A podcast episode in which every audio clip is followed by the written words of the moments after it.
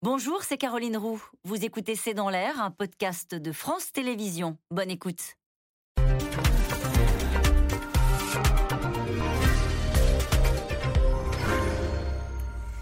Bonsoir à toutes et à tous. Nous attendons vos questions SMS, Internet et réseaux sociaux pour alimenter notre discussion. Il a donc réussi un tour de force, être le premier président de la République de la cinquième réélu hors cohabitation. À 44 ans, Emmanuel Macron rassemble 58,54% des suffrages face à Marine Le Pen. Une Marine Le Pen satisfaite de son score et qui a revendiqué hier, elle aussi, une éclatante victoire. Je cite, le président avait hier soigné euh, les images et choisi la sobriété pour une soirée d'élection sans souffle. Emmanuel Macron s'est en priorité adressé en réalité à cette France jeune, rurale, ouvrière, qui a choisi le Rassemblement national ou l'abstention. Cette victoire m'oblige à lancer Emmanuel Macron au champ de Mars alors qu'en coulisses, un premier défi l'attend. Aligner une équipe qui réponde aux attentes d'un pays fracturé alors même que Jean-Luc Mélenchon lance déjà un procès en illégitimité et le range dans la catégorie des présidents les plus mal élus. Alors que retenir de ce deuxième tour? Quelles sont les leçons politiques de ce scrutin que prépare Emmanuel Macron? La victoire de Macron, la percée de Le Pen, c'est le titre de cette émission. Avec nous pour en parler ce soir, Yves Tréhard, vous êtes éditorialiste et directeur adjoint à la rédaction du Figaro à la une de votre journal aujourd'hui. Grande victoire, grand défi et je rappelle une certaine idée de la France, l'ouvrage que vous avez dirigé aux éditions du Rocher. Olivier Fay, vous êtes journaliste politique au journal Le Monde où vous suivez la majorité. À la une aujourd'hui de votre journal, Emmanuel Macron réélu président, l'extrême droite à un niveau historique. Nous y reviendrons longuement. Ce soir, je cite votre article du jour, Emmanuel Macron, de la révolution à la continuité. Soisy Kemener, vous êtes rédactrice en chef euh, au service politique de Marianne. Euh, le numéro qui sort demain sera intitulé quel Macron a gagné Là aussi, on tentera ce soir de répondre à cette question. Enfin, Jérôme Fourquet, peut-être pour nous aider à répondre à ces questions. Vous êtes directeur du département Opinion à l'Institut de sondage IFOP. Votre ouvrage La France sous nos yeux est publié aux éditions du Seuil. Bonsoir à tous les quatre. Bonsoir. de participer à ce C'est dans l'air en direct. Je vais commencer avec vous, euh, Jérôme Fourquet, pour répondre à cette question qui est posée depuis hier soir. Est-ce que c'est un président mal élu? Alors, euh, il y a différents critères pour euh, euh, évaluer cela. On peut regarder d'abord les, suffrages exprimés, donc à 58,5%, l'écart est quand même assez net. on peut ensuite regarder cela en, rapportant au nombre des inscrits, c'est-à-dire on enlève l'abstention. Et donc là, il n'est pas forcément le mieux élu. Et il y a un précédent, c'est Georges Pompidou, qui avait bénéficié d'une, enfin qui avait souffert d'une abstention très forte en, 69. Et donc, quand on ramenait son score en nombre de voix sur le nombre des inscrits, il était à un niveau très faible. Donc, Emmanuel Macron est un peu au-dessus. Et donc, même sur cet indicateur-là, ce n'est pas le président le moins bien élu de la Ve République. Donc, c'est un argument de Jean-Luc Mélenchon qui ne tient pas bah, si on regarde ces chiffres, c'est le deuxième moins bien élu si on prend le critère du nombre de voix rapportées au nombre d'inscrits. Je vous pose la question pour débuter cette émission, parce que depuis hier soir sur la soirée électorale, c'est vrai qu'on entendait des macronistes qui avaient quand même un peu envie de fêter leur victoire, et de l'autre côté, des adversaires politiques qui, au fond, expliquait qu'il n'avait pas vraiment gagné, qu'il gagnait, bon, d'accord, certes, face au, Rassemblement national, face à Marine Le Pen, donc c'était une demi-victoire. C'est le procès en légitimité que fait quasiment euh, le président, le, comment, euh, euh, Jean, Jean-Luc Mélenchon. Jean-Luc Mélenchon, à chaque fois, il l'avait déjà plus ou moins fait en 2017, parce que c'est vrai que le, au premier tour, eh bien, on peut considérer que le président Macron avait eu un score assez relativement médiocre. Et là, c'est pareil, à chaque fois, c'est parce qu'il y a beaucoup d'abstentionnistes, parce que finalement, il est le représentant d'une France assez rabougrie. Et c'est vrai, si vous prenez les chiffres, au, euh, premier tour, eh bien, il représente un quart de la France. Vous avez trois autres quarts, les abstentionnistes, la gauche radicale, euh, plutôt radicale, et l'extrême droite. Et lui, bah, il représente un petit quart. Alors au deuxième tour, évidemment, il est plus représentatif puisqu'il euh, il bénéficie de reports de voix, mais il y a quand même une grosse abstention. C'est la, deuxième plus grosse abstention de l'histoire de la Ve République. Mais pourquoi il dit ça aussi, euh, Jean-Luc Mélenchon? C'est parce qu'il vise déjà les législatives. Il veut impérativement euh, dire au président de la République, vous aurez une majorité, mais une majorité, si vous l'avez, qui ne sera pas représentative. C'est pour ça qu'il dit, et qu'il lance à la cantonade depuis le début, élisez-moi Premier ministre, ce qui est d'ailleurs assez curieux comme euh, mode de, fonctionnement, mais ça, ça peut fonctionner parce qu'effectivement, dans la population, il y a énormément de Français, c'est pour ça qu'ils votent une espèce de vote de protestation et de colère, qui estiment qu'ils ne sont pas représentés à l'Assemblée nationale. Olivier Faye, le fait que ce soit une élection face au Rassemblement national et face à une Marine Le Pen qui revendique elle une éclatante victoire, biaise un peu la perception Effectivement, au, lendemain de ce, procès. Au-delà de ce qui a été dit, c'est ce qui explique pourquoi est-ce qu'il y a ce procès en, en, illégitimité contre Emmanuel Macron. C'est que pour la première fois, Marine Le Pen franchit la barre des 40%. L'extrême droite en France franchit la barre des 40% au second tour. 42%, c'est effectivement historique. Emmanuel Macron a perdu des voix par rapport au second tour de 2017. Donc ça alimente aussi cette petite petite musique sur la question de la légitimité, qui en fait est une fausse question. En nombre de voix en nombre de voix, effectivement, je crois qu'il a perdu, on pourra me corriger, mais 2 millions de voix, il me semble, par rapport, par rapport à 2017. Et donc ces conditions-là font que, étant donné que c'est en fait euh, ça, ces reports de voix ont été, euh, ont été euh, mécaniques de cette manière, car il fallait faire barrage à l'extrême droite. Ça, ça, ne donne pas, on va dire, de, un vote d'adhésion qu'Emmanuel Macron pouvait espérer. En fait, ce qui est intéressant, c'est que pendant le tour, au début, il disait le Front républicain n'est plus une réalité. C'était une manière pour lui, quelque part, de dire euh, bah voilà, les, gens, s'ils vont voter pour moi, c'est parce qu'il y a une forme d'adhésion à mon projet. Ensuite, je pourrais dérouler mon projet comme, euh, comme je le souhaite. Sauf qu'il s'est très vite rendu compte qu'en fait, c'était surtout la logique d'opposition à Marine Le Pen qui était euh, la plus forte. Et notamment dans la deuxième semaine, il a beaucoup insisté sur le fait qu'elle était une candidate d'extrême droite, que le projet de Marine Le Pen, c'était la sortie de l'Union européenne contre l'écologie. Donc finalement, il arrive à être élu avec cette, ce, vote négatif, ce qui explique le fait qu'il n'y ait absolument aucun état de grâce aujourd'hui. Mhm. Il, y a une, il y a une formidable ambiguïté dans ce résultat, c'est-à-dire qu'à la fois Emmanuel Macron est élu, plutôt largement par rapport à ce qui était annoncé. On s'attendait à un score plus serré. 58,5, euh, c'est un score que, que, son camp n'espérait pas encore en début de semaine. Mais Emmanuel Macron voulait un mandat clair. Est-ce qu'on peut avoir un mandat clair euh, quand on a 13 euh, millions de personnes qui ont voté pour Marine Le Pen et 13 millions de personnes, un peu plus d'ailleurs que pour Marine Le Pen, qui se sont abstenues? Donc il va devoir tenir compte de tout ça et toute la question, et on voit bien, c'est l'analyse qui est en train d'être faite actuellement par Emmanuel Macron et par ses équipes comment rebondir? C'est-à-dire, est-ce qu'on peut prendre le projet, rien que le projet? Alors pour l'instant, sa réponse, c'est de dire, on va jouer sur la méthode. N'empêche, il reste le projet d'Emmanuel Macron.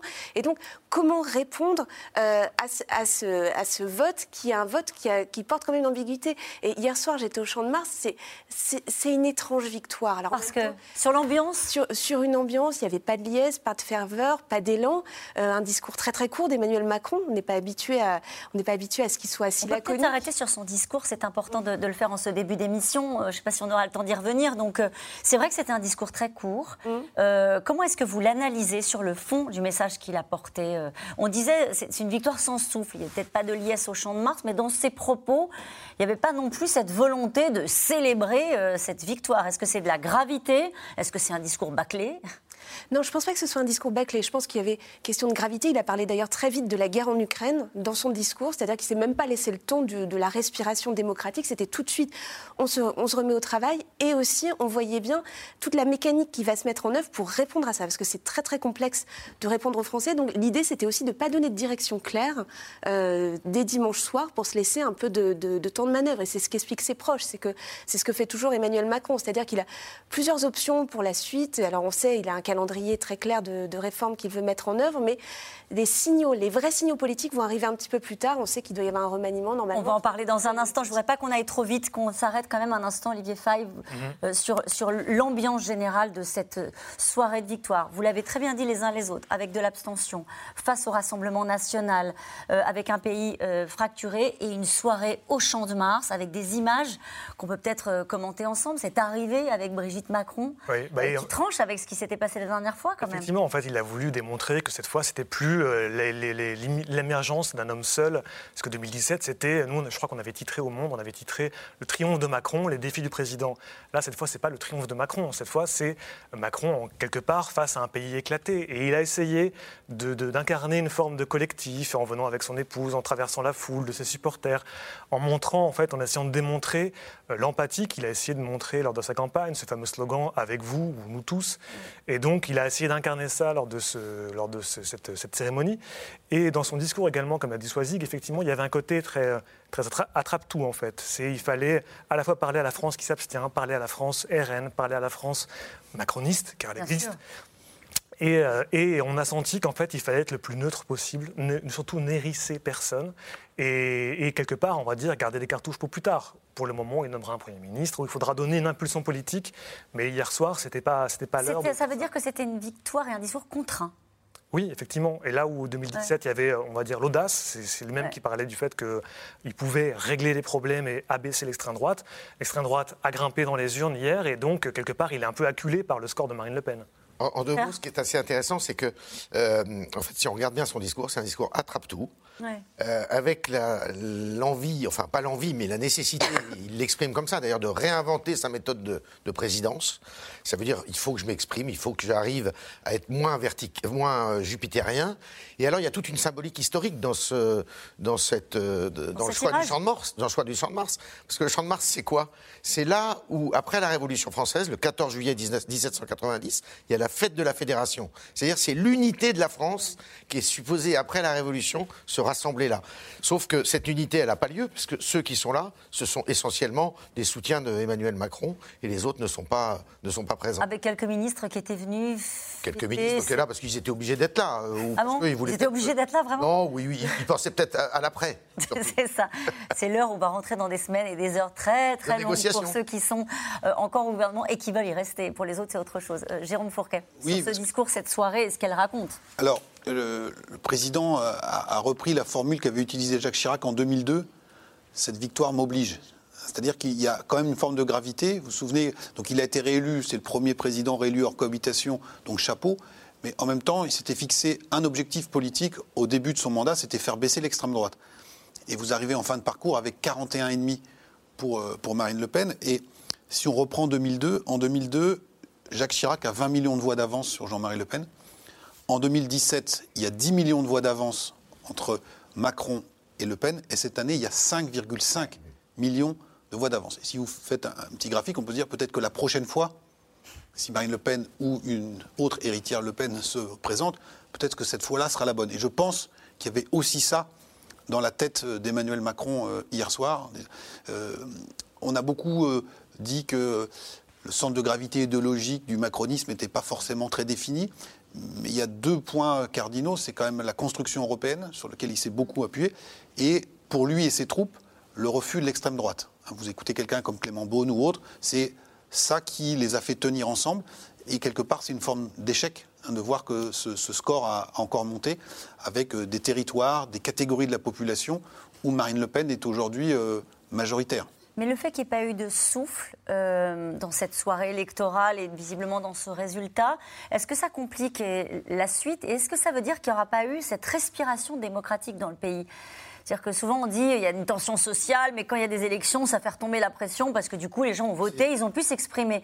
Est-ce que ce moment-là, il aura eu lieu collectivement, à votre avis? C'est ce que Jean-Luc Mélenchon essaye de faire comprendre, c'est qu'il n'a pas eu lieu. Est-ce que c'est le cas? Est-ce qu'il a raison Il n'y aura pas d'état de grâce. Et il n'y aura pas d'état de grâce du tout. Non, il n'y aura pas Puis on est sur euh, euh, réinventer la gouvernance, on est sur une saison 2 en fait. Mmh. C'est-à-dire que là, en 2017, euh, les images au Louvre, c'est une période nouvelle qui s'ouvre. là, on est dans voilà, cette, j'allais formalité, mais cette démarche a été euh, accomplie. Je suis réélu.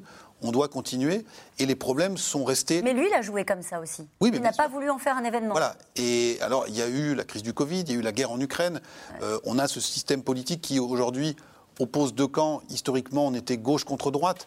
Là, toute une partie euh, de l'échiquier politique a regardé ça en spectateur. Donc en disant c'est pas notre victoire, c'est pas notre défaite. Nous, ça recommence demain, etc. etc. Qu'est-ce qu'on sait de la, façon dont s'est déroulée la soirée? Il a réuni quelques proches, ça aussi. Hein. il y a une rupture au niveau des images. Hein. il est parti à la lanterne. Euh, on se demandait où il allait. Ça est allé très rapidement au Champ de Mars. Il n'a pas, réuni ses supporters comme il l'avait fait la fois précédente où on lui avait reproché.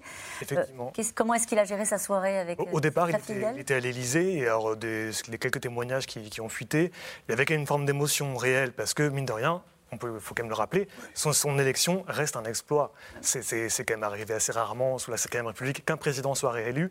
Et donc, comme l'a beaucoup rappelé, hors période de cohabitation, voilà, ce n'était euh, jamais arrivé. Donc il y a forcément une part d'émotion chez lui. Il se dit que bah, quand même, il a réussi quelque part à tuer la droite au premier tour, donc ça a favorisé les conditions de sa réélection. Donc il y avait ça hier soir euh, à l'Élysée qui, qui était assez fort. Il a pu comme ça, euh, dans ce huis clos, un peu vivre ce moment-là, et après ensuite euh, se draper de, gravité euh, quand il était au, Champ de Mars. Et ensuite, effectivement, le fait de partir à la lanterne tout de suite, ça envoie un message, ça envoie le message que je me mets au travail, je vais consulter, et que l'heure, l'heure n'est pas, pas à la fête ou à la célébration. Et c'était aussi les éléments de langage des, macronistes sur les plateaux de télé, il y avait cette volonté aussi de ne pas trop en faire. Oui, parce qu'on est quand même dans des conditions effectivement très particulières, comme on l'a rappelé avec la. Et que vous avez bien décrit. Euh, en tout cas, après le pas lent euh, dans la cour du Louvre, le président hier avait l'intention de travailler une autre image, on l'a dit. Hein. C'est avec euh, son épouse Brigitte, entourée d'enfants, qu'il s'est présenté au Champ de Mars, un chef d'État réélu qui a expédié un discours sans envoler, emprunt de gravité en direction de ceux qui ont surtout voulu faire barrage à l'extrême droite. Marine Le Pen, qui malgré sa défaite, a revendiqué une éclatante victoire. Ce sont ses mots. Magali Lacroze et Stéphane Lopez.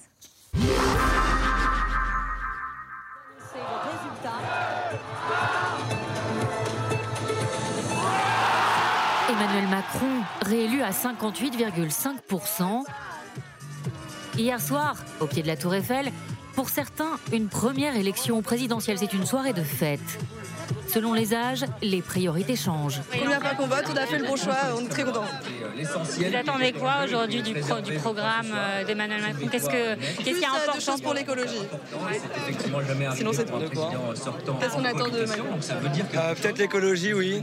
Il y a aussi un sujet de la sécurité en France euh, qui peut être le prochain gros sujet pour éviter l'extrême droite la prochaine fois. Beaucoup de joie et c'est une très grande nouvelle pour le, pour le pays et pour l'Union européenne. C'est une très bonne nouvelle, une très bonne chose. Il va être en charge et c'est vraiment sa, sa mission sur cinq ans de repartir sur une France plus réunifiée, plus apaisée.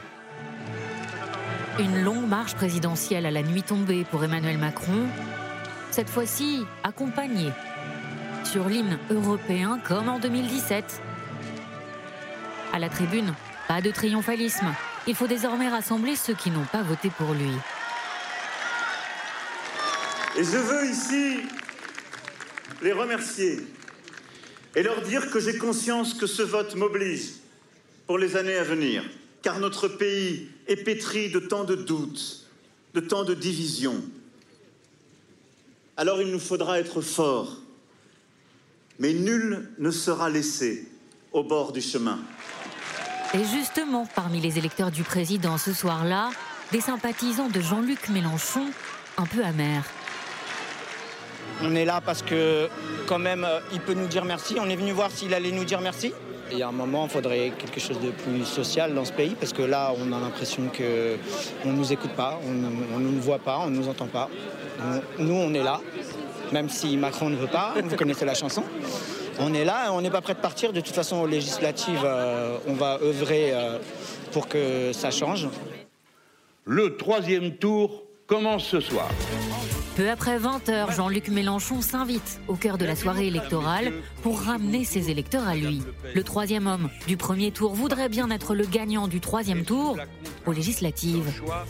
Le 12 et 19 juin, en vous appelant à m'élire comme Premier ministre, je vous appelle en vérité à faire vivre un nouvel avenir en commun pour notre peuple. Au QG du RN à 20h, le champ de l'espoir devient celui de la défaite. À 41,5% pour Marine Le Pen, son troisième échec à l'élection présidentielle. On est déçus, très déçus. On continuera, on continue. J'ai entendu des gens, moi, sur le terrain, qui, qui m'ont dit on va voter Marine, mais on ne lit pas le programme. Parce qu'ils voulaient. Euh, c'était une politique de rejet de Macron. Bon, bah, apparemment, euh, ça n'a pas suffi. Voilà. Pour Marine Le Pen, pas question d'en rester là. Pour éviter cet accaparement des pouvoirs par quelques-uns, plus que jamais, je poursuivrai mon engagement pour la France et les Français avec l'énergie, la persévérance et l'affection que vous me connaissez. Le combat continue, y compris entre les deux partis d'extrême droite. Hier soir, par écran interposé, chacun sort ses griffes. Hélas, c'est la huitième fois que la défaite frappe le nom de Le Pen.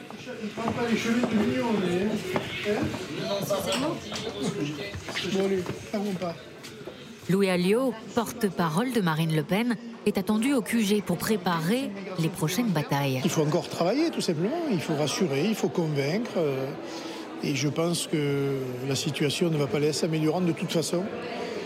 Qui que ce soit, là aujourd'hui, et de ce point de vue-là, il faut proposer autre chose.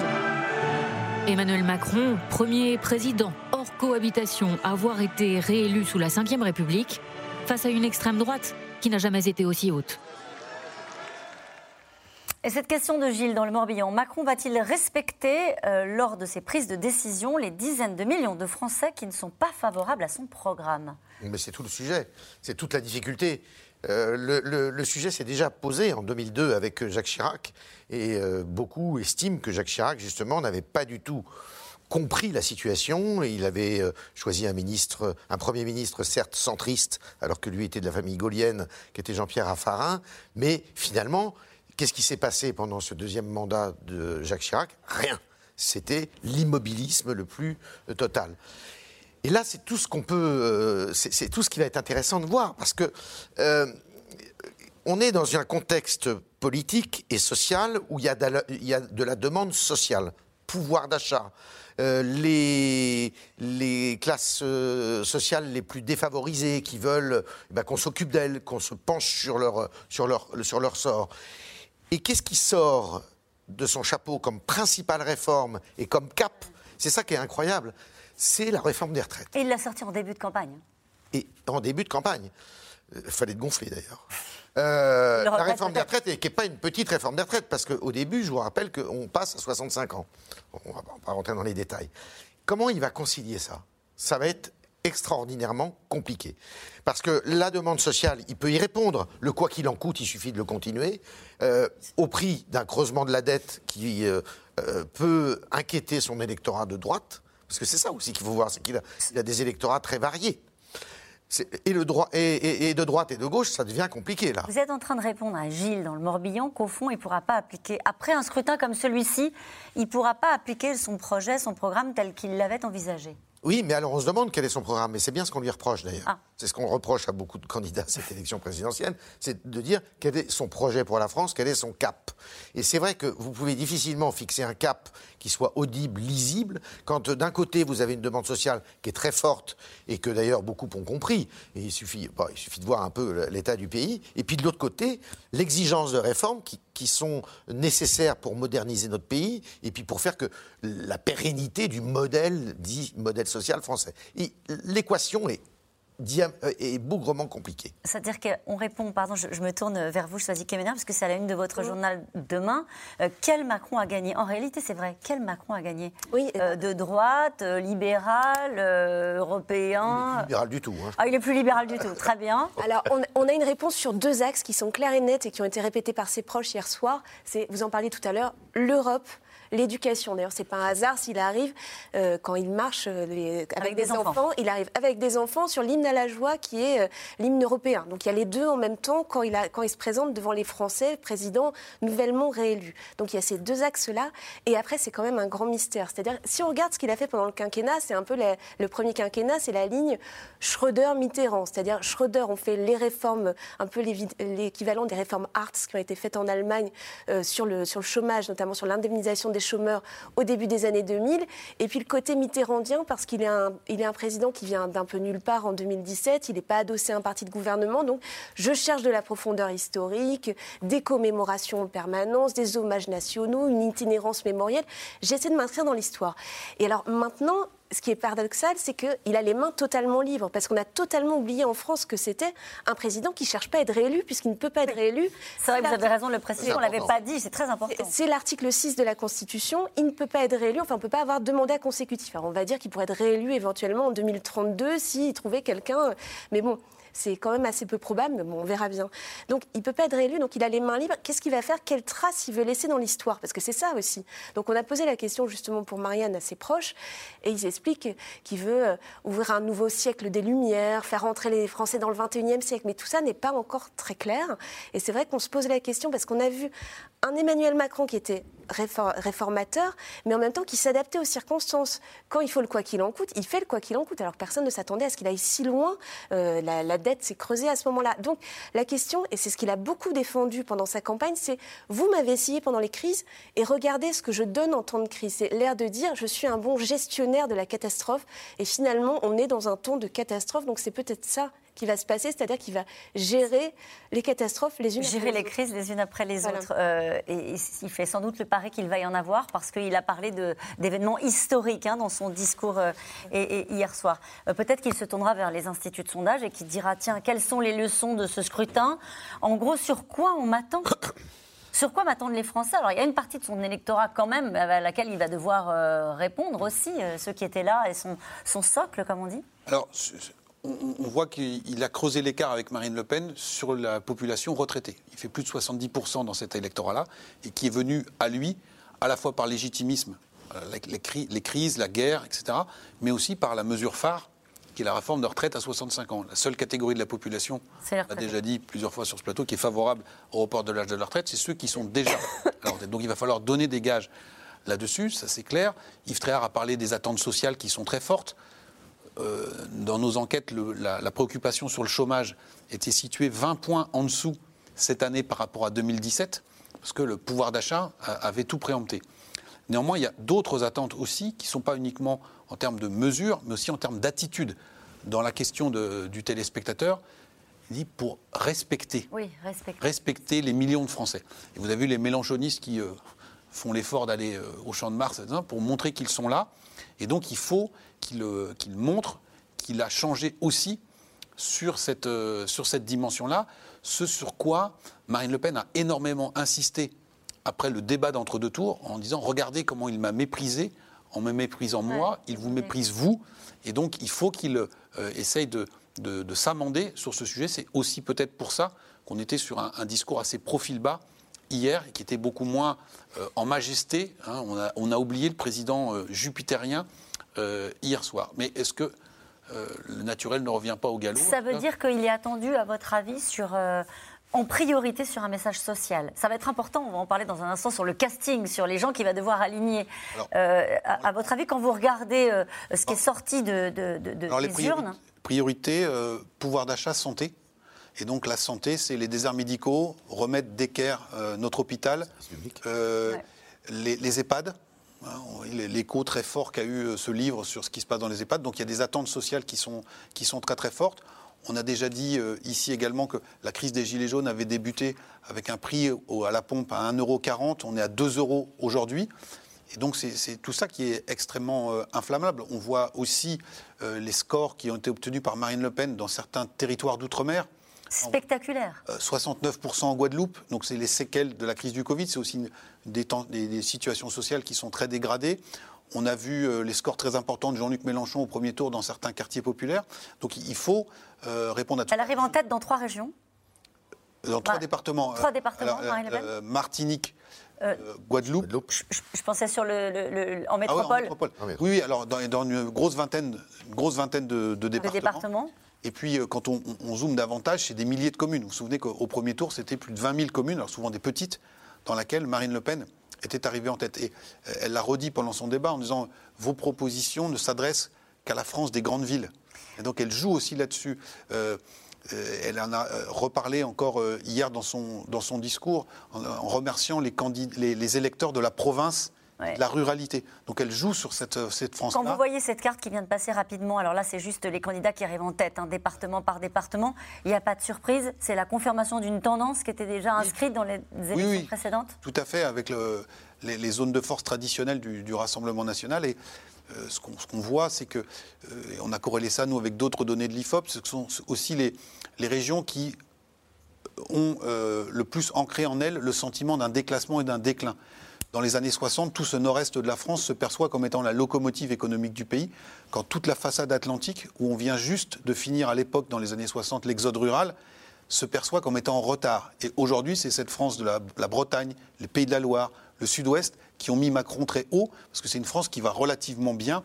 On a vu aussi les images du Champ de Mars, c'est une France qui va bien, c'est une France qui est relativement optimiste.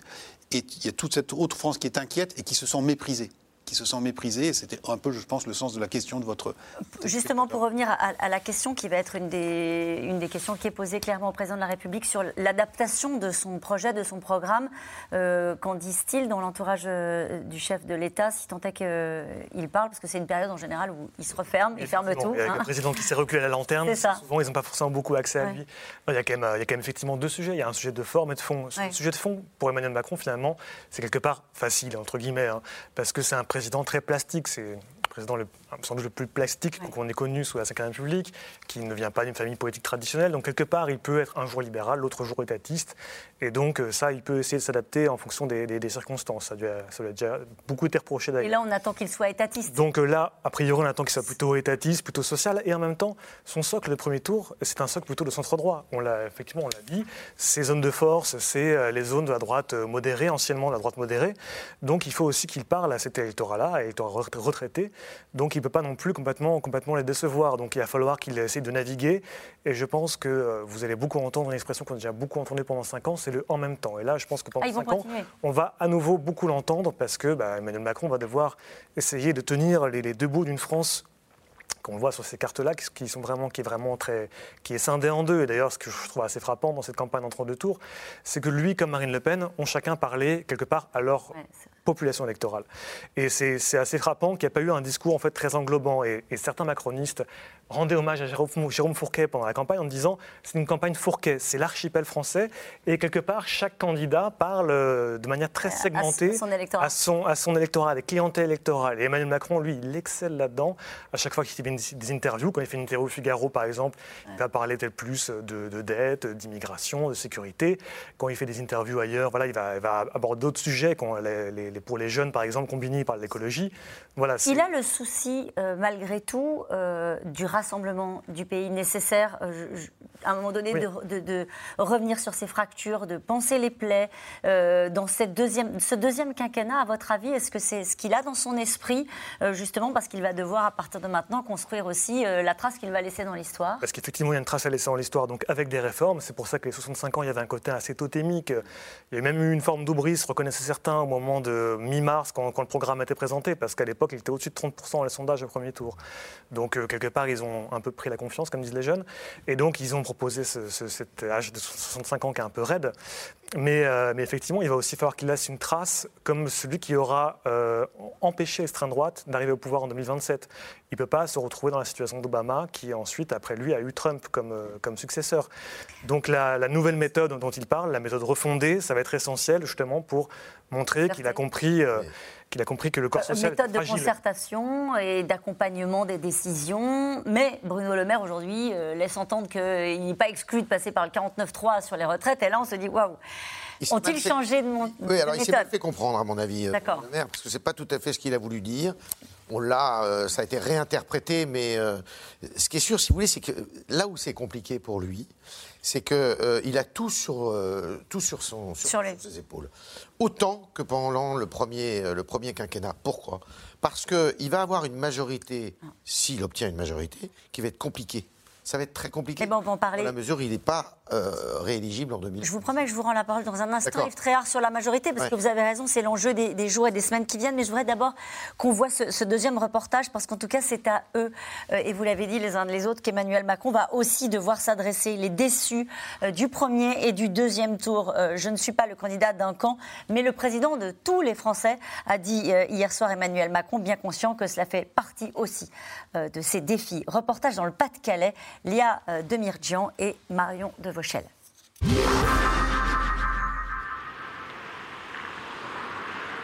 à l'Élysée aujourd'hui, l'ambiance n'est pas vraiment au beau fixe. Comme dans tous les bars de France, c'est Emmanuel Macron qui fait la une. Une grosse déception pour Jean-François, hein.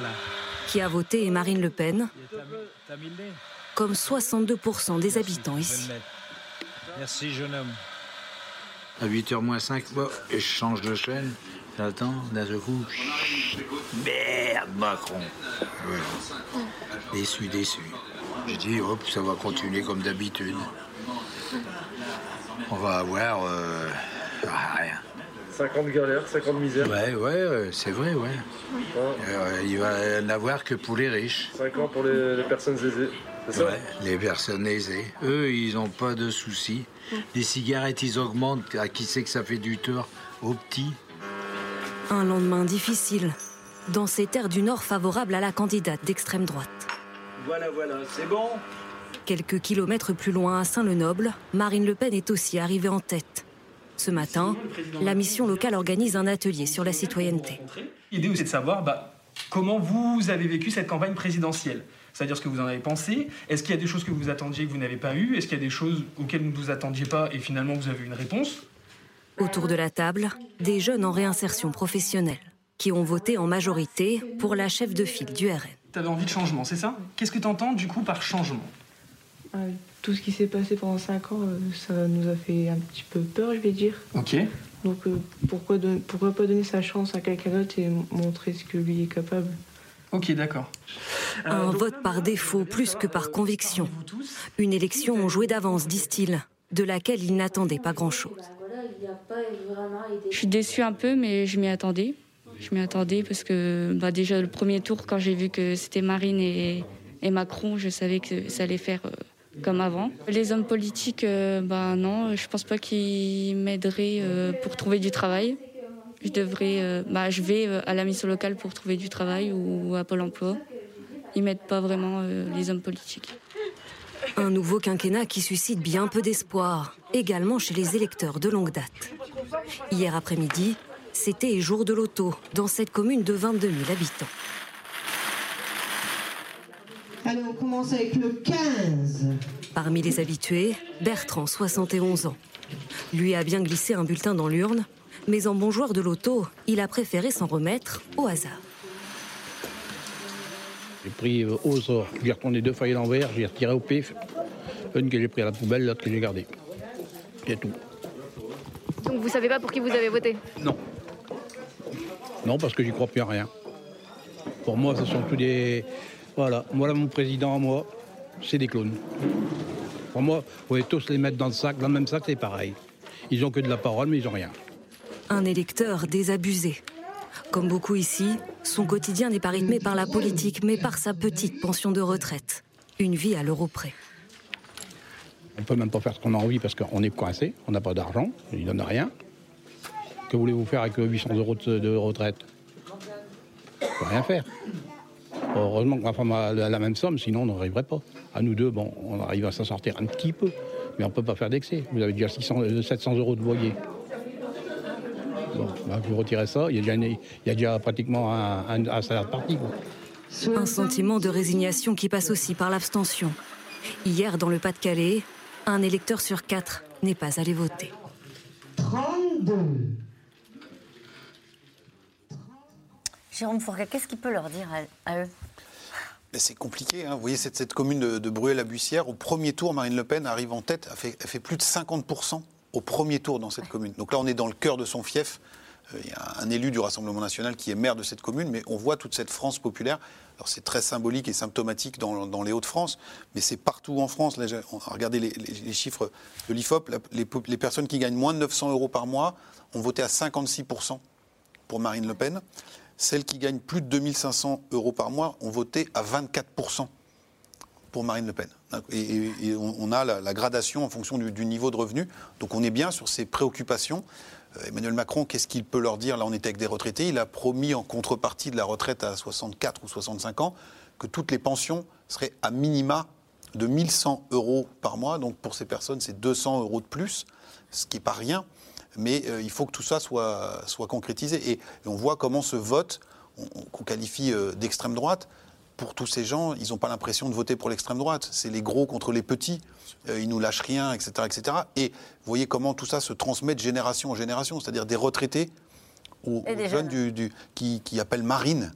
Euh, donc elle, fait. Mais ça vous a surpris pendant leur reportage, c'est-à-dire que oui, ce qu'on C'est ce que vous disiez, Olivier C'est l'idée qu'au fond, euh, c'est même plus le Rassemblement national, les Le Pen, c'est Marine. C'est une figure familière. Moi, j'étais frappé à une époque, je suis le Front national, quand je la suivais sur les marchés, euh, notamment dans la Somme ou le Pas-de-Calais, c'était Madonna. Elle arrivait sur, euh, sur la place du marché, il y avait des dizaines de personnes qui arrivaient pour réclamer des selfies, des marines, et c'était que ça, c'est complètement, elle est complètement, c'est une figure dépolitisée pour beaucoup de gens.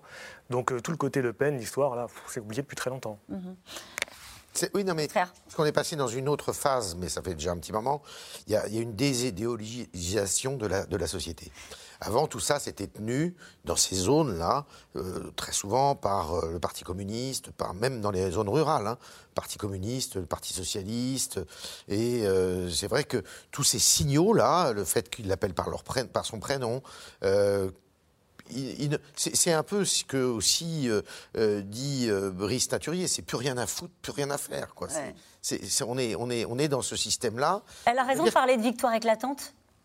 Non, bah, évidemment que non. Elle me fait penser à Ségolène Royal en, en 2007. On avait l'impression qu'elle avait gagné, elle aussi. Non, mais euh, c'est une, une, victoire sur son histoire personnelle. D'accord. Et c'est même une victoire sur, euh, sur tout ce qui lui est arrivé pendant cette campagne. Il ne faut pas oublier que quand même Éric Zemmour lui a disputé le leadership de cette droite nationaliste pendant euh, tout l'automne. on, on, pensait même que c'était lui qui allait peut-être passer devant. Et elle a réussi sans changer de cap et en, se, euh, en, masquant d'une certaine façon son discours, parce que le fond n'a pas tellement changé, c'est la forme qui avait changé, et euh, elle a réussi, c'était une épreuve de force quand même, hein, à se qualifier pour le deuxième tour alors qu'on ne la donnait pas du tout à, cet endroit-là, et elle fait mieux que son père il y a 20 ans et mieux que elle euh, les deux dernières fois. Donc c'est quand même pour elle effectivement un signal, et c'est comme ça que tout le monde le prend, dans le personnel politique et les observateurs, c'est de se dire en 2027, Qu'est-ce qui se passe bah Justement, il y a cette question de Jean-Pierre dans le Barin. Que va faire Marine Le Pen puisqu'elle ne compte pas reprendre la présidence du Rassemblement national? Va-t-elle se représenter aux législatives? Dès qu'il y a quelque temps, elle avait dit que ce serait la dernière fois, c'était dans le Figaro d'ailleurs, ce serait la dernière fois qu'elle se présenterait à la, présidentielle. Je doute qu'elle en reparle là. Je pense que c'est tout à fait possible qu'on la revoie. Ça, c'est Non, elle a été très claire euh, hier soir. C'est-à-dire que quand elle, prend, euh, quand elle prend la parole, elle dit qu'elle va continuer à travailler au service des Français. Elle le dit. Alors, c'est pas la phrase exactement qu'elle prononce, mais elle, elle n'a pas du tout l'intention de s'arrêter. Alors, il est possible, effectivement, c'est Sébastien Chenu, le porte-parole du Rassemblement national, qui l'a dit ce matin, qu'elle ne retourne pas à la présidence du Rassemblement national, puisqu'il doit y avoir une élection, un congrès euh, à la, au début de l'automne. Donc là, ce serait sans doute Jordan Bardella qui assure aujourd'hui la, présidence du RN par intérim. On ne sait pas encore si elle va être candidate aux législatives, mais ce qui est sûr, c'est ceux qui pariaient sur la fin de Marine Le Pen, c'est-à-dire ceux comme Éric Zemmour qui comptent euh, les élections présidentielles en disant voilà, ça fait huit fois, vont être déçus. Et de toute façon, dans le rapport de force qui est en train de s'installer pour les législatives, avec notamment euh, Reconquête, le parti d'Éric Zemmour, on voit bien que le RN a perdu, mais qui sont quand même en position de se dire que dans la recomposition qui est en train de se faire, euh, ils sont l'un des trois gros blocs, alors quatre si on compte les abstentionnistes, mais en tout cas les trois gros blocs politiques, et que finalement c'est aussi pour elle le début d'une nouvelle ère, et que rien ne se referme. Elle a 53 ans, et on, a bien vu, elle a raconté l'histoire de sa résilience euh, face aux attaques, elle a raconté sa, elle a raconté sa, remontée personnelle, et, et aujourd'hui elle est en train de, elle est en train de dire ce que vous expliquez tout à l'heure, c'est-à-dire regardez, on se rapproche c'est ça qu'elle est en train de dire à ses électeurs. Le, temps travaille pour nous. Oui, c'était votre démonstration tout à l'heure quand vous repreniez les chiffres. De regardez les cartes. Vous regardez. En 2002, elle fait, son père fait 35% chez les ouvriers. Maintenant, elle fait 65%. Ça s'est inversé. Elle a 50% dans les classes moyennes. Et donc là, on est à 42. 42. Je dis peut-être que le coup d'après, s'il ne pense pas grand bien d'Emmanuel Macron, encore 5 ans de Macron et le fruit sera mûr. Et donc la, victoire nous, nous, est acquise. Je pense que c'est comme ça qu'ils ont raisonné hier. Parmi les leçons qu'on tire de ce scrutin, c'est effectivement qu'on se retrouve avec un paysage politique avec trois blocs, parce que Marine Le Pen s'est posée comme principale opposante naturellement à Emmanuel Macron. On a Jean-Luc Mélenchon qu'il considère qu'il est, lui, le principal opposant, car euh, Emmanuel Macron a donc été reconduit grâce à l'échec écrit selon lui du, Rassemblement national, deux blocs, trois blocs, un opposant, deux opposants. Avec les abstentionnistes qui font quand même... Plus le bloc des abstentionnistes. Fausse part. C'est un gros risque pour Emmanuel Macron parce qu'en fait, il a dévitalisé la droite et la gauche, donc il se retrouve aujourd'hui pris en tenaille par l'extrême droite et la gauche radicale. Donc c'est vrai que c'est une situation qui est quand même assez compliquée pour lui. Pour les législatives? Pour les législatives, pas forcément parce qu'il y, aura une grosse abstention. Pour le coup, le quatrième bloc risque de beaucoup grossir à cette occasion et il y a un effet mécanique où moi je pense quand même que malgré le fait qu'il est président sortant, il, aura quand même, il aura quand même sa majorité. Donc il sera, je pense, assez large. Mais c'est surtout dans, le, dans la rue en fait et aussi surtout dans les médias et dans les cinq ans venir, où il y aura une contestation très forte, à la fois contestation sociale, donc le fameux troisième tour social que Jean-Luc Mélenchon souhaite. on a vu dès hier soir des, gens, qui, des antifascistes qui manifestaient euh, dans la rue, parfois assez, violemment. Et, euh, et c'était l'extrême droite qui sera là, présente dans les urnes. Et Marine Le Pen, il y a fort à, fort à parier qu'elle sera candidate, que ses proches seront candidats et qu'à chaque fois, ça pèsera assez lourd.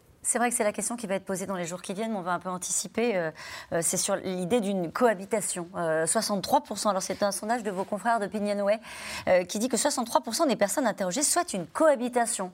Alors on entend ce chiffre-là, puis de l'autre côté, ce que vous venez de dire à l'instant, c'est-à-dire que les Français sont cohérents et ils ont élu Emmanuel Macron, ils vont lui donner une majorité. Qu'est-ce qu'il faut penser?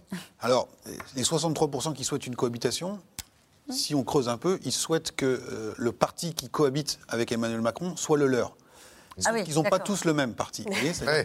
et donc, euh, Emmanuel Macron est peut-être minoritaire, mais c'est lui qui a le plus gros bloc. Et donc, dans notre système euh, d'élection à deux tours législatives, il y a quand même une prime très forte à, ce bloc. Donc, plutôt qu'une cohabitation, ce qui voudrait dire qu'il y ait soit autour de Jean-Luc Mélenchon, soit autour de Marine Le Pen, une majorité de députés, ce qui est honnêtement euh, pas l'hypothèse la plus plausible. Ce qui pourrait se passer, c'est qu'on a une poursuite d'une fragmentation du paysage politique à l'Assemblée nationale et qu'Emmanuel Macron, éventuellement, ait une majorité relative de députés et qu'il soit obligé d'être dans une forme de coalition un peu comme euh, intermittente, un peu comme l'avait été Michel Rocard. Euh, en 88, quand François Mitterrand avait été réélu, où il n'y avait pas de majorité socialiste à l'Assemblée, il fallait construire, projet par projet, des alliances de circonstances. Avec qui alors? Éventuellement, ce qui restera des Républicains, parce qu'ils ont disparu de vos, blocs, mais c'est le groupe d'opposition le plus important à l'Assemblée, c'est 100 députés. Qu'est-ce qu'ils vont, qu'est-ce qu'ils vont, que vont-ils faire? Est-ce que beaucoup vont rallier de manière officielle ou officieuse la, majorité présidentielle? Est-ce qu'on va rester dans les Républicains maintenus? Est-ce que certains vont se dire il y, a, un coup à jouer avec Zemmour? Et donc c'est tout ça qui va se, qui va se passer dans les, les, prochaines semaines. Mais on voit mal aujourd'hui un bloc d'opposition rafler la, majorité des sièges et forcer Emmanuel Macron à une cohabitation. Et, vous disiez toutes les, uns et les autres la complexité euh, qui est en train de se jouer pour Emmanuel Macron. Vous nous dites effectivement qu'il va devoir composer avec une partie de la droite des Républicains et en même temps, vous nous avez expliqué l'un et l'autre qu'il fallait un message social, euh, adresser un message social aux Français euh, au lendemain de ce second tour. Ça va être intéressant et compliqué pour lui parce que euh, justement, même s'il y a probablement une abstention aux élections législatives, je suis assez d'accord, mais vous avez quand même deux candidats à l'élection présidentielle qui ont représenté un quart chacun d'électorat, et ces candidats auront peut-être même pas de groupe pour l'un des deux à l'Assemblée nationale. Et c'est de là que naît aussi le sentiment de malaise d'une partie de la population qui ne se sent pas représentée. D'où euh, l'expression qui peut être une, expression de colère dans la rue, euh, parce que justement, il n'y a pas de débouché démocratique, il n'y a pas de débouché de représentativité dans euh, les assemblées euh, parlementaires. Et ça, c'est assez compliqué. Et puis, il y a un paradoxe qui va se présenter, c'est que par exemple, les républicains, c'est 103 députés aujourd'hui. Les républicains, pour beaucoup d'entre eux, ils ont des ancrages locaux. Donc, s'ils ne se rallient pas à la majorité présidentielle ils peuvent aussi ne pas se rallier à Mme Le Pen ou au Rassemblement national, et ils peuvent continuer peut-être à avoir un groupe là euh, qui peut gêner le président de la République. Vous voulez dire un mot très vite? Il y, a un instrument euh, qu'Emmanuel Macron va utiliser. Il en a parlé pendant la campagne et ses proches en reparlaient hier soir. On se demandait s'ils allaient vraiment le faire. C'est l'histoire de commission transpartisane pour la réforme des institutions. Et on comprend que cette commission devra délivrer du résultat, mais surtout on va regarder attentivement qui accepte de faire partie de, ces de cette commission. Ça va avoir un but politique, c'est-à-dire contenir une partie des oppositions, c'est-à-dire aller encore un petit peu plus large, justement pour éviter les effets que, dont vous parliez. De pacte majoritaire, euh, pacte sur, certaines réformes, dont, dont celle des, institutions. En tout cas, il avait promis, parce qu'il va falloir qu'il fasse une équipe, Emmanuel Macron, il avait promis que ce serait une femme au lendemain de la victoire. Le casting pour Matignon est au cœur, naturellement, des tractations, tout comme l'équipe que devra aligner un président contraint d'envoyer, vous l'avez dit, des messages de renouveau et d'ouverture. Barbara Steck et David Lemarchand. « 19h20 hier soir, Richard Ferrand sort de l'Élysée. Fidèle, parmi les fidèles, et demain, qui sait peut-être, Premier ministre. Son nom est parmi ceux qui circulent pour Matignon, mais pour l'heure, ce n'est pas son sujet. Direction, les plateaux télé. Royal et Jacob. Ah, et que, que des champions.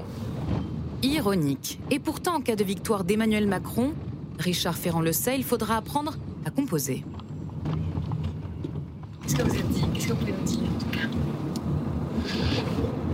ben, Que tout à l'heure, au Champ de Mars, il faudrait être à l'heure, pour commencer. Et, et qu'ensuite, dans, dans tous les cas... Euh, Dans tous les cas, il y aura un, enjeu de, de, rassemblement du peuple français, quel que soit le verdict des urnes finalement. Quelques instants plus tard, Richard Ferrand acte la victoire, mais pas le temps de savourer. À l'écran, Jean-Luc Mélenchon lance les hostilités pour les élections législatives. Il nous faut maintenant passer aux étapes suivantes et notamment faire en sorte que les Françaises et les Français donnent à Emmanuel Macron les moyens d'agir par une majorité parlementaire. Et ça, c'est mon prochain engagement.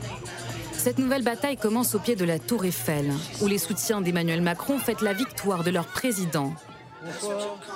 Aux côtés des ministres, on trouve des anciennes socialistes, comme Marisol Touraine ou Elisabeth Guigou. Tous sont tenus à être sur la photo. Mais c'est surtout euh, la force de la mobilisation euh, des Français pour euh, le maintien de nos valeurs et le fait que les Français n'ont pas voulu une France qui se rétrécit. Mais ces Français ne sont pas tous macronistes. Alors lorsqu'il monte sur scène quelques instants plus tard, le président réélu le sait, il va devoir changer de façon de gouverner. Cette ère nouvelle ne sera pas la continuité du quinquennat qui s'achève, mais l'invention collective d'une méthode refondée pour cinq années de mieux. Alors qui pour incarner ce renouveau? Au premier rang hier soir, on retrouve les barons de la Macronie. Il y a ceux dont la vie compte, comme François Bayrou. Et d'autres qui se sont invités. À travers le territoire. Édouard Philippe est aux premières loges, ainsi que Jean Castex, qui devrait rester au pouvoir jusqu'au 1er mai. Mais après, plusieurs noms circulent. Et à en croire ce matin Clément Beaune, le Premier ministre pourrait être une femme. Il aurait euh, le souhait d'avoir évidemment euh, une nomination féminine à Matignon, mais il ne faut pas résumer l'ensemble de la situation politique au poste de Premier ministre. Tous les regards se tournent alors vers Elisabeth Borne, personnalité plutôt ancrée à gauche. Devrais-je vous appeler Madame la Première ministre ou Madame le Premier ministre dans les prochains jours? Je crois que c'est pas le sujet. Vous savez, je pense que ce qui est important, c'est d'entendre le message des Français, leurs inquiétudes sur le pouvoir d'achat, leurs attentes sur l'écologie. Et j'ai pas de doute qu'Emmanuel Macron trouvera l'équipe pour mener ce projet. Pressenti comme en 2017 déjà la patronne de la Banque Centrale Européenne, Christine Lagarde, et Nathalie Kosciusko-Morizet, ministre de l'écologie sous Nicolas Sarkozy, qui lui avait donné des gages par le passé. Je souhaite qu'on donne sa chance à Emmanuel Macron, pas pour lui, pas pour les beaux yeux d'Emmanuel Macron, mais parce que, mais bien sûr, mais parce que c'est la chance de la France. Parmi ceux qui pourraient devenir ministres des personnalités de droite et de gauche. À droite, François Barouin ou la maire de Beauvais, Caroline Cailleux. À gauche, Bernard Cazeneuve ou encore le maire de Nancy, Mathieu Klein. Seule certitude, Emmanuel Macron aime surprendre et réfléchit en ce moment même au visage qui incarneront sa nouvelle ère. Et cette question, ce second mandat peut-il réellement être celui de l'écologie comme l'a promis Emmanuel Macron, Olivier Effectivement, il faudra que ça s'incarne par un Premier ministre, parce qu'il a promis que son Premier ministre serait chargé, ou, une Premier ministre, pardon, serait chargé de la planification écologique. Elisabeth Borne, pour le coup, elle a occupé ce portefeuille-là dans, le précédent gouvernement, donc euh, bon, ça, pourrait, ça pourrait être elle, pourquoi pas, mais elle n'incarne pas vraiment politiquement la, chose, donc c'est assez compliqué. Et euh, en fait, là, on est un peu en la recherche du mouton à 15 pattes, comme ils disent en Macronie. C'est qu'il faut effectivement que ce soit une femme, quelqu'un qui ait la confiance du président, ça c'est très important. Il ne faut pas que ce soit un potentiel adversaire politique, parce qu'avec Edouard Philippe, on a vu comment ça ça, s'est passé. Et il faut quelqu'un qui sache gérer cette euh, future majorité qui risque d'être compliquée avec euh, des courants divers. On risque de revoir apparaître ce qui se passait avec le, PS ou l'UMP à la grande époque. Donc là, on est vraiment dans la recherche d'un profil assez, assez compliqué. Mmh. Les tractations ont commencé. On rappelle qu'il est toujours à la lanterne, Emmanuel Macron ça, et, que c'est lui qui va décider, et qu'en général, il paraît que c'est là, il, fait, il entre dans sa phase huître. Alors, il paraît que ça veut dire, voilà, il ferme tout, plus personne n'est au courant, tout le monde spécule et en général euh, est surpris à la fin. Je peux vous dire qu'aujourd'hui, j'ai passé une dizaine de coups de fil et que personne ne savait rien. il y en a qui font semblant de savoir, hein, mais franchement, là, c'est très ah bon. Mais ce qui est sûr, c'est qu'il procède selon le processus habituel, c'est-à-dire il a plusieurs options et puis euh, il analyse la situation politique et il pousse au dernier moment l'option qui lui semble la, convenir, le, convenir le mieux. C'est-à-dire qu'on on, l'a appris récemment, euh, on ne le savait pas, qu'il a vraiment, vraiment, pensé un moment à Bruno Le Maire au tout début du quinquennat euh, d'Emmanuel tout, début de son, quinquennat. Et finalement, il avait choisi Édouard Philippe, qui, qui avait un intérêt parce qu'il était jupéiste, mais ancien rocardien. Donc il était, et en même temps, Jean Castex était sarkozyste, mais il était aussi très bon connaisseur de l'État. Et puis surtout, c'était un élu local, euh, élu euh, à Prades. Donc là, on sent que cette dimension élue va être très importante, puisque c'est vraiment un des problèmes euh, du premier quinquennat, un des écueils, c'est la relation avec les élus locaux. Donc il y a certains noms qui circulent, qui d'élus, alors plus ou moins probables, plus ou moins vraisemblables, parce que comme vous le disiez à l'instant, c'est le président de la République qui décide, et il y a très peu de personnes qui vont être mises au courant dans les jours qui viennent du, processus de, de, réflexion qui peut prendre longtemps, puisqu'il a dit euh, entre le 2 et le 12, en gros, son mandat s'arrête le 13, le premier. Est-ce que ça sert quand même à envoyer des signaux euh, politiques, ou est-ce que les Français, qui sont un peuple très politique, savent bien qu'à un moment donné, c'est juste une photo de casting, et que, ou est-ce qu'après une élection comme celle-ci, vous m'avez aidé à commenter les uns les autres depuis le début en expliquant qu'il y avait vraiment des défis qui étaient posés à Emmanuel Macron, il va quand même devoir afficher le profil d'un premier ou d'une première ministre euh, particulièrement ancrée sur les territoires, ou avec une, une lecture politique qu'en font eux-mêmes les Français alors en font eux-mêmes les Français, euh, éclairés souvent par les, par les commentateurs qui ouais. vont décrypter, parce qu'il se peut aussi qu'on ait des personnes qui ne soient pas forcément très connues, des élus locaux, hormis leur... Oui, on parlait de la, la maire de Beauvais, je ne suis pas sûr, sans, voilà, être désobligeant qu'elle soit très connue euh, en dehors de son, de son territoire. Euh, vous parliez tout à l'heure aussi de cette, ce message envoyé sur l'écologie. Il l'a déjà fait avec Nicolas Hulot. Et ça s'est mal terminé. Donc, s'il s'engage dans ce, dans ce, sur ce terrain-là, encore une fois, les Français jugeront aux actes et en disant voilà, il y a un casting qui peut être prometteur, mais qu'est-ce qu'on nous annonce et comment les choses se euh, mettent-elles en place? Ce qu'il faut aussi envoyer comme signal, c'est qu'il y a un renouvellement de l'équipe, puisqu'il l'a dit dans son discours, on n'est pas dans la poursuite euh, tranquille du, prochain quinquennat. Donc, on va garder des personnes expérimenter parce que le temps est compté et il ne faut pas qu'il y ait de période de rodage.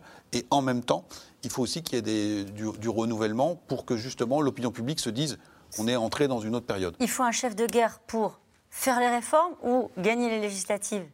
Là, il faut euh, qu'il pense. Bon, il faut gagner les législatives. Je pense que euh, c'est la première des obligations qu'il a. Mais je ne pense pas qu'il prenne un Premier ministre pour les législatives et puis qu'après il en change je pense que, au contraire, il va essayer de jouer la stabilité et d'avoir un, Premier ministre. Mais vous savez, ce qui compte, c'est pas le casting. ça, dure. C'est éphémère un casting, parce que si euh, le casting est brillant mais qui tient pas debout, eh ben, par définition, ça tient pas. Euh, et puis, effectivement, euh, Jérôme. Ce qui compte, c'est quoi si c'est pas le casting? Alors, c'est l'équilibre politique? C'est l'équilibre politique, et c'est surtout la, la, cohérence du discours et la cohérence des réformes. On l'a vu combien de fois, il y a eu des castings qui paraissaient brillants, avec des ministres qui arrivent, qui connaissent rien à leur administration et qui ne connaissent rien au, je dirais, au code de la politique, qui font des déclarations à l'emporte-pièce, et là ça s'enflamme. On l'a vu sous Giscard d'Estaing, sous Chirac, partout, y compris d'ailleurs d'une certaine façon avec, euh, avec Emmanuel Macron au début. Très vite, avant d'aller à vos questions, Olivier Faye, vous diriez que la priorité d'Emmanuel Macron, à l'heure où on se parle, c'est de trouver un ou une première ministre qui soit totalement en phase avec et en adéquation avec sa méthode. Euh, on parlait aussi de Julien de Normandie. C'est ça qui va chercher Emmanuel Macron? Effectivement, c'est essentiel, c'est ce côté de la nouvelle méthode, la concertation, être au plus près des territoires, à chaque fois trouver des réponses différenciées en fonction des régions. Donc il va lui falloir effectivement un profil finalement quand même assez rond dans la méthode, capable de parler aux syndicats aussi, parce qu'Emmanuel Macron est décidé à renouer avec les syndicats. Euh, ils ont notamment appelé à voter pour lui, notamment la CGT, donc c'était un geste assez fort et ça, il l'a entendu. Donc il va falloir trouver en, quelque sorte un Castex bis en fait, parce que c'était un peu. Il ne pourrait pas rester? Euh, A priori, c'est pas ce qui, c'est pas ce qui est sur la table. Lui-même ne le souhaite pas. Et nous revenons maintenant à vos questions. Ah bah tiens, c'est la question que je vous posais pour débuter cette émission. Je vous la repose. Notre président est-il vraiment le plus mal élu des présidents de la cinquième? Non. Non, c'est pas le. C'était euh, rapporté au nombre d'électeurs inscrits c'était Georges Pompidou qui avait été, euh, qui a vu le, plus petit score en fait. Et lui, il a le deuxième, il arrive en deuxième dans ce classement. Notre président va-t-il lancer rapidement les trains de réforme, notamment la réforme des retraites? Oui, il a dit qu'il le lancerait juste après l'été. Euh, alors, il faut voir s'il tient sa promesse, mais euh, là, il va y avoir une série de mesures début juillet, normalement, sur le pouvoir d'achat, toutes les mesures sociales. Et puis, début juillet, fin juin. Et, et puis, il va sans doute. Enfin, la promesse, c'est de commencer avec les retraites à la rentrée. Réindexation des retraites pour les retraités. Ça, ça c'est des, des, juillet. C'est ça. Euh, les, minima, les, minima, sociaux, pardon. Effectivement, l'indexation des, des, retraites. Et un geste pour les fonctionnaires. un geste pour les fonctionnaires et puis aussi des, probablement des, sur, sur les carburants, sur les énergies. Avec des, chèques alimentaires, enfin des chèques euh, pouvoir d'achat pour l'énergie et, pour les, l'alimentation. L'alimentation. Et, et d'ailleurs, mais la question sur les retraites, c'est qu'il dit deux choses assez contradictoires. Il dit on va aller vite sur les retraites au début du quinquennat parce que c'est une réforme très compliquée, donc il faut la faire dès le début du quinquennat. Et en même temps, il dit nouvelle méthode, concertation. Donc la question va être est-ce que c'est une vraie concertation? Une vraie concertation, ça prend énormément de temps, surtout sur un sujet aussi important. Euh, ça coïncide avec la rentrée, on parle souvent de la rentrée sociale. Donc là, c'est vraiment le, cœur euh, de la, de la manière dont le quinquennat va s'installer.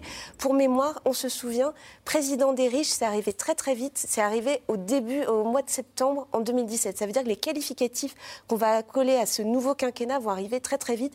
Il n'y a pas d'état de grâce, ça va aller euh, très très vite. La carte des résultats n'est-elle pas le reflet de la carte des régions pauvres et des régions riches, Jérôme Fourquet? Oui, oui, en, grande partie, on le, on le voit. Euh, euh, alors c'est le, poids de la désindustrialisation, la montée en puissance d'une économie touristique, par exemple sur les littoraux dans, ou dans certaines régions de, l'ouest de la France, les, grandes métropoles qui, vont, qui vont plutôt bien on, peut corréler ce qu'on a déjà fait, les scores avec le prix du mètre carré. Euh, et en général, ça marche, euh, ça marche assez bien. C'est le cas aussi dans le Sud, euh, où là, on a peut-être un vote identitaire. Il y a un vote identitaire, voilà, parce qu'il y a plusieurs couches explicatives. Il y a les régions riches et les régions pauvres. Quand vous avez une candidate qui s'appelle Marine Le Pen au deuxième tour, il y a le poids de l'immigration qui pèse, et on le voit. Hein, vous voyez des, des, des, régions comme la Corse, où on a un vote RN qui a été très important. On parlait de Mayotte tout à l'heure. Euh, c'est en partie sur le, fait de l'immigration euh, incontrôlée que ce, vote a, prospéré. Donc région riche, région pauvre, et, question d'immigration, de sécurité qui joue euh, également. Avec sa réélection, Macron n'a-t-il pas l'opportunité de créer un nouveau modèle démocratique basé sur la réconciliation?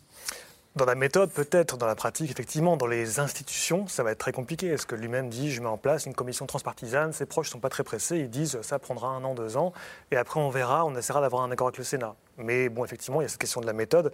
Peut-être qu'il va réussir à imposer quelque chose, mais bon, on avait déjà entendu ça après les Gilets jaunes. Il avait promis mm. une nouvelle méthode de gouvernement qui assez vite a, a périclité. La réconciliation, est-ce que ça peut passer aussi par prendre des gens, euh, par exemple, on a vu Manuel Valls sur euh, les images, Elisabeth Guigou, Marisol Touraine, et puis des gens davantage euh, de droite, de faire ce qu'il a fait Ça ne change rien pour la réconciliation Ça ne changera absolument rien. En plus, c'est des gens qu'on a déjà vus, qu'on a déjà connus. Et bah, Ils sont quand même issus des rangs du Parti Socialiste, sans, des LR Sans leur faire outrage, c'est un peu usé tout ça, si vous voulez, il faut du nouveau. Euh, quelle date le nouveau gouvernement, à quelle date pardon, le nouveau gouvernement va-t-il être constitué Alors, donc c'est à partir de la semaine prochaine. Là, le président de la République s'est laissé une semaine de réflexion. Il l'a annoncé d'ailleurs. Donc il va travailler. Alors il y a quand même un conseil des ministres avec les anciens ministres ce mercredi. Ce sera leur dernier conseil des ministres a priori. Et puis ensuite un nouveau gouvernement la semaine prochaine, en sachant que normalement, enfin à ce stade, il ne devrait pas y avoir de grosses cérémonies euh, d'investiture. Simplement une annonce euh, par le président du Conseil constitutionnel. À ce stade, mais ça peut changer. Que vont faire les députés LR qui souhaitent se représenter? Vont-ils rester dans leur parti ou rejoindre Macron? Une partie, une partie va aller avec Macron, effectivement. Une partie, ils ont surtout compris que Macron ne voulait pas de coalition. Donc il faut aller taper directement à la porte de l'Élysée. Donc on pourrait essayer d'obtenir le fait qu'En euh, En Marche ne mette pas de candidat, de candidat face à eux. Mais je ne pense pas que ce soit la majorité du genre. Mmh. Une alliance des gauches entre la France Insoumise, Europe Écologie Les Verts, le Parti communiste et le nouveau parti anticapitaliste NPA peut-elle priver Macron d'une majorité à l'Assemblée nationale? Absolument pas. Non? Non, parce que d'abord, il faut que tout ça. Il y a une chose dont on ne parle jamais dans les coalitions, là, c'est les histoires d'argent. Les partis fonctionnent avec de l'argent. Si vous fusionnez tout ce monde-là, l'argent, il va où? Le Parti communiste n'a pas envie de mourir. Le Parti socialiste, il y en a beaucoup qui ont envie de continuer. Pareil euh, chez les républicains. Donc, il n'y a pas que les histoires idéologiques, si je peux me permettre, ou de, programmes programmatiques, il y a des histoires euh, bassement matérielles. Et ils ont intérêt à avoir des candidats sous leur ah, étiquette. évidemment, parce que c'est comme ça qu'ils gagnent de l'argent. Emmanuel Macron risque-t-il de connaître un second mandat plus mouvementé que le premier, ça Alors, le premier a été très mouvementé, mais, mais, mais c'est vrai que le, second peut l'être aussi.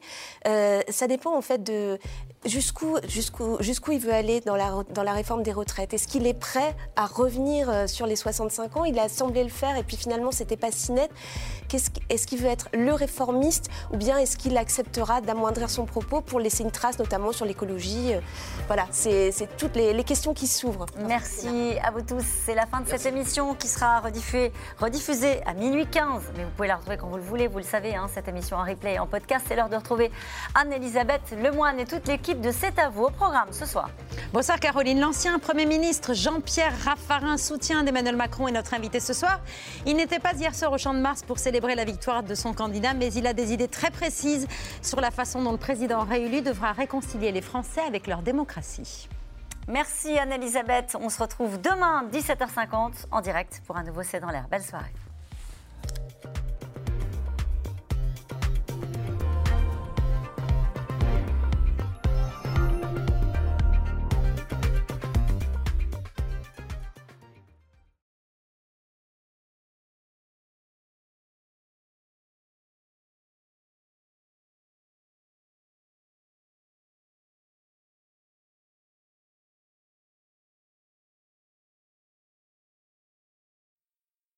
C'était C'est dans l'air, un podcast de France Télévisions. Alors s'il vous a plu, n'hésitez pas à vous abonner. Vous pouvez également retrouver les replays de C'est dans l'air en vidéo sur France.tv.